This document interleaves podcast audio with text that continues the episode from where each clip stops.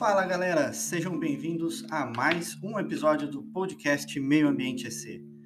Vamos para hoje o episódio 10, episódio pós-feriadão, 7 de setembro, hoje dia 8 de setembro de 2021. Eu espero que todos vocês estejam bem descansados, bem descansadas, para a gente correr esse restinho de semana aí. Quartou, 8 de setembro, vamos para o episódio 10. Episódio de hoje, curiosidades biológicas. Eu tenho certeza que algumas coisas que eu vou falar aqui para vocês hoje, pessoal, tenho certeza que vocês não sabiam. Porque essas são umas curiosidades muito loucas e eu aprendi é, na graduação. Não sei se já falei para vocês, se não me engano, no episódio 2 eu, eu retomo esse assunto. É, no, eu digo a respeito da minha profissão e falo sobre a minha formação. É, então, como sou formado em biologia, algumas dessas curiosidades eu descobri durante a graduação, outras foi ao longo da vida sempre estudando, porque a gente não pode parar de estudar nunca. Então vamos lá, este é o podcast Meio Ambiente EC. Eu sou o Eduardo Caires, o host de vocês. Episódio 10, Curiosidades Biológicas. Este episódio, assim como todo o canal do podcast, está disponível nas principais plataformas de streaming, como Spotify, Anchor, Google Podcasts e também no nosso canal no YouTube. Os, todos os links vão ficar aqui descri na descrição desse vídeo. Perdão, no caso, deste áudio.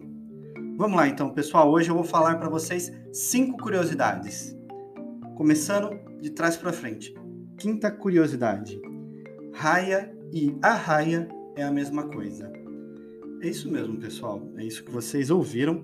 Se você tinha dúvida, se você alguma vez brigou com o seu professor de português a respeito de raia ou arraia, este animal que se lembra um tubarão e é do grupo dos tubarões, as nossas queridas lindas arraias, podem ser chamados tanto, elas podem ser chamadas tanto de arraia quanto raia. Independente do jeito que você escreve ou do jeito que você fala, ambos os termos eles estão corretos. Eu só não sei te dizer se na piscina você pode chamar de arraia, por, a, no caso, arraia da piscina. Porém, o animal você pode chamar dos dois nomes. Ambos os termos estão corretos. Como se trata de um nome vulgar e esses termos eles são amplamente usados, então eles é, acabaram sendo adotados. Não existe, não acabou não tendo nenhuma divisão dizendo o que é certo, o que é errado na, no termo vulgar das arraias. Então, eu gosto de falar da raia, para mim é muito mais fácil de lembrar e de dizer, mas tem gente que chama de raia, não há problema algum. Quarta curiosidade: Darwin engavetou o trabalho de Gregor Mendel. É isso mesmo. Você ouviu bem. O Darwin, aquele danado pai da teoria da evolução, engavetou o trabalho do Gregor Mendel, conhecido como pai da genética. Meu Deus, vamos lá. Não sei se todos sabem, mas ambos viveram praticamente nos mesmos anos. Eles são da mesma época. E, e ambos realizaram seus estudos na metade do século XIX, ali em torno de 1850, nessa data, tá? Não vou ser preciso aqui nas datas, mas vamos dizer que ali no século XIX ambos é, estudaram e chegaram a publicar os seus trabalhos. A diferença é que a notoriedade que o trabalho de, de Darwin teve foi muito maior. Já Gregor Mendel, nem tanto. Porém, o que nós temos que entender é, Darwin já era um cientista muito famoso na época. E o Gregor Mendel, que era um monge, ele era um monge da Igreja Católica, vivia no mosteiro, ele fez, conduziu seus estudos com as ervilhas que ele criava, e ele fez várias publicações, inclusive submetendo ao próprio Charles Darwin para avaliar. E o que, que esse danado nosso amigo Darwin fez? Deixou lá na gaveta. Simplesmente não leu esqueceu. Tanto é que Gregor Mendel foi esquecido que ele publicou seu trabalho em 1856, se eu não estou enganado, e somente nos anos de 1900, início do século 20, que três cientistas, um alemão, um austríaco e um holandês, acharam o trabalho de Gregor Mendel, Gregor Mendel e fizeram a publicação. E ainda bem que eles deram crédito à pessoa, né? Porque nesse caso aqui é terrível. Mais quase 60 anos depois, você ter o seu trabalho encontrado, ele já estava morto nessa época, o Mendel. em vida, ele nunca conseguiu ter tanto destaque, mas depois ele teve seu merecido destaque. que realmente hoje ele tem o título de pai da genética. Todos os estudos que ele realizou, Darwin não sabia, tinha super dúvidas a respeito desses estudos, e o que, que o bonitão fez? Simplesmente não leu, engavetou. Mas a história já está escrita. O que poderia ter acontecido se ele tivesse visto com bons olhos e lido realmente o trabalho de Gregor Mendel, que seria hoje da evolução. Ela poderia ter sido um pouco diferente da teoria, mas, enfim, a história já está escrita. Terceira curiosidade: quem usou pela primeira vez o termo biologia?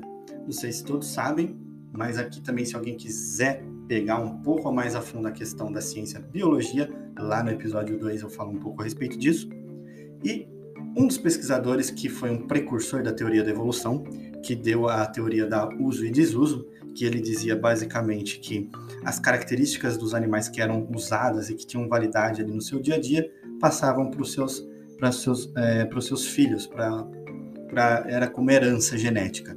Não tinha ainda esse conhecimento ali da questão de evolução a fundo, porque Darwin estava postulando a teoria da evolução, e também não se conhecia nada a respeito de genética, porque Gregor Mendel ainda havia nem publicado o seu trabalho. Então, no comecinho do século XIX, final do século XVIII, ali nos anos de 1800, o Lamarck, um francês naturalista, foi o primeiro a usar o termo biologia. Até então, todos eram formados em ciências naturais, ciências da natureza, enfim, não se existia o termo biologia, da divisão bio e logos, estudo da vida. Ficava-se então usando o termo ciências naturais. Por isso que todos esses grandes biólogos da antiguidade eles eram considerados naturalistas, se bem que muitos já eram botânicos, zoólogos, enfim, mas ainda não existiu o consenso de biologia. Segunda grande curiosidade: Darwin, Charles Darwin, o pai da teoria da evolução, não publicou sozinho a teoria que ganhou todo o destaque, a teoria da evolução, a origem das espécies. Ele, ao longo de sua carreira, ele escreveu a teoria, fez suas viagens ao redor do mundo, porém, ali em meados de 1850, ele ainda não havia publicado, ele não tinha submetido ainda, porque ele tinha muito medo da represália e do que realmente aconteceu.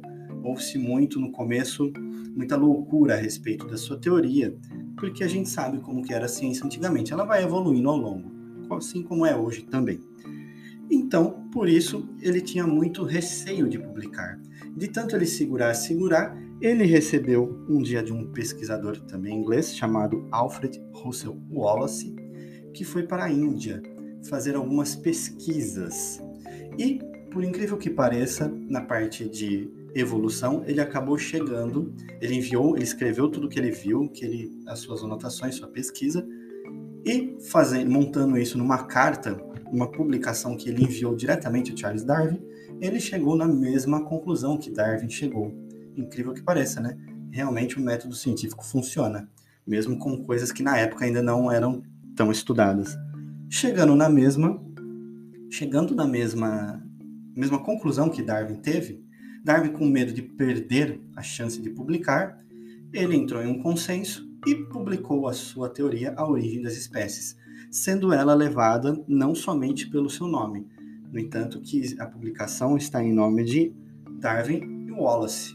Ambos são os pais da teoria da evolução, da origem das espécies.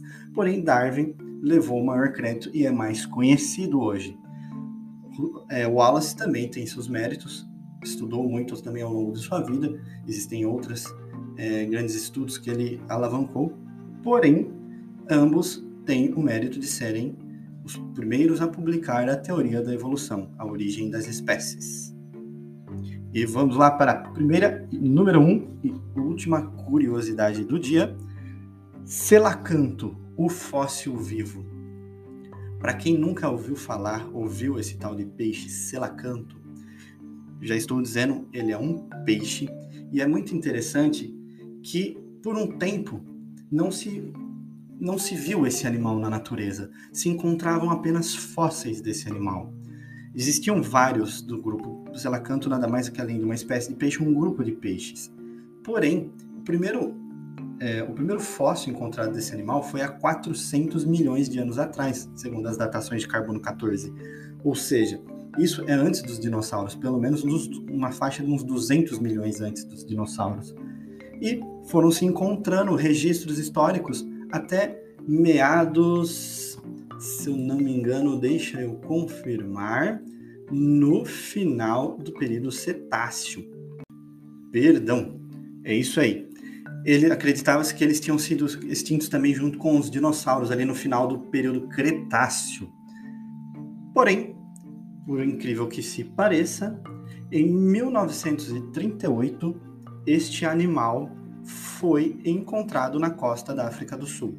Hoje ele é amplamente visto nos mares, ele vive em, em, profundidades de 800 metros, por isso que ele não é muito comum ser visto nem pescado. E este animal, que é um elo vivo da transição entre os animais primitivos ancestrais dos peixes e os peixes ósseos modernos, ele ainda se encontra vivo, esse espécime. Lógico que ele teve algumas adaptações, ele não é o mesmo de 400 milhões de anos atrás, porque ele vem evoluindo ao longo do tempo, porém as suas características se mantêm as mesmas, se mantêm primitivas comparadas aos peixes modernos. É isso aí. Para quem nunca viu um selacanto na vida, eu vou deixar um link aqui com umas fotos e um vídeo no YouTube para vocês verem esse animal lindo, este fóssil vivo. É isso aí, pessoal. Fica por aqui então o episódio É isso aí então, pessoal. Fica por aqui o episódio 10, onde eu trouxe cinco curiosidades sobre biologia. Um abraço a todos e até o próximo episódio.